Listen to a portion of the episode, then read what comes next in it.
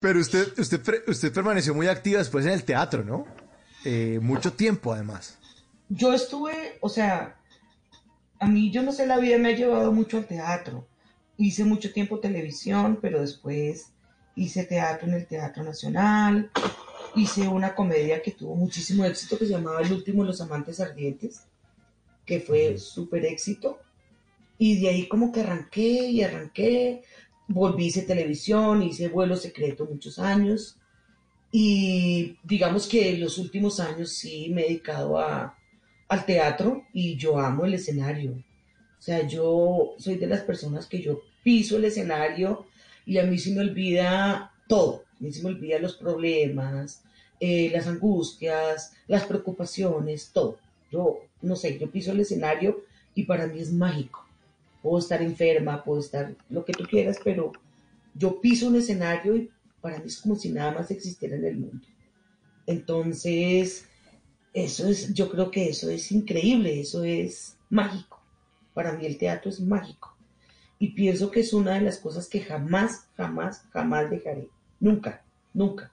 Mientras la pandemia, que ahora no, lo, permite. Ay, no, no, lo, permite eso ha sido durísimo, pero mm, digamos con Caliente Caliente cinco años, imagínate, mm. cinco años en, eh, eh, presentando la, el show y ha sido el éxito total y absoluto. Pero sí, para mí el teatro sí definitivamente es como la madre de todas, de todos, de todo.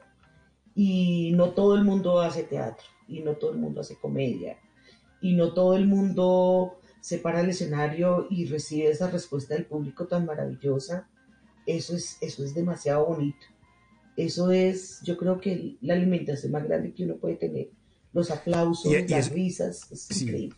Y es una magia, es una magia, hay como una, energía rarísima cuando el actor eh, y además se transforma y se olvida de que es Ana Cristina, la actriz, y se vuelve el personaje y uno con la complicidad le compra que ella es otro personaje que está en esta situación y empieza a correr una magia donde, donde la gente no es consciente de sí misma y empieza a reírse, eh, aplaudir. Esa energía ahí sí es indescriptible. No, es, esa energía, o sea, esa retroalimentación que uno recibe cuando se sube al escenario, en el caso mío es mágico, es, para mí es mágico.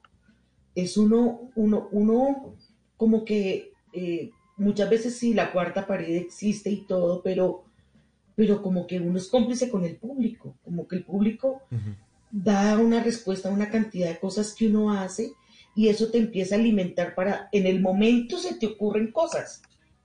Y de hecho a uno se le ocurren cosas, se improvisa cosas y todo el mundo se ríe, los compañeros se ríen, pero olvídate, al día siguiente yo ya no me acuerdo qué fue lo que dije.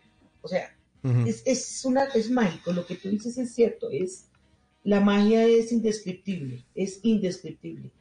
Somos de verdad los que hacemos teatro, sí, en eso sí somos bendecidos y privilegiados por Dios, porque... Privilegiados. privilegiados porque no es fácil, o sea, no es fácil llegarle al público. En las noches la única que no se cansa es la lengua. Por eso, de lunes a jueves a las 10 de la noche empieza Bla Bla Blue con invitados de lujo. Le saluda la chilindrina. Soy Bonnie Cepeda. habla Michelle Brown. Yo soy Liz Pereira. Checo Acosta, el príncipe del carnaval. Soy Claudio Bamón. Los saludo Alfredo de la Fe. Yo soy Maía. Con buena música, con historias que merecen ser contadas, con expertos en esos temas que desde nuestra casa tanto nos inquietan y con las llamadas de los oyentes que quieran hacer parte de este espacio de conversaciones para gente despierta. Bla bla blue. De 10 de la noche a 1 de la mañana. Bla bla blue. Porque ahora te escuchamos en la radio.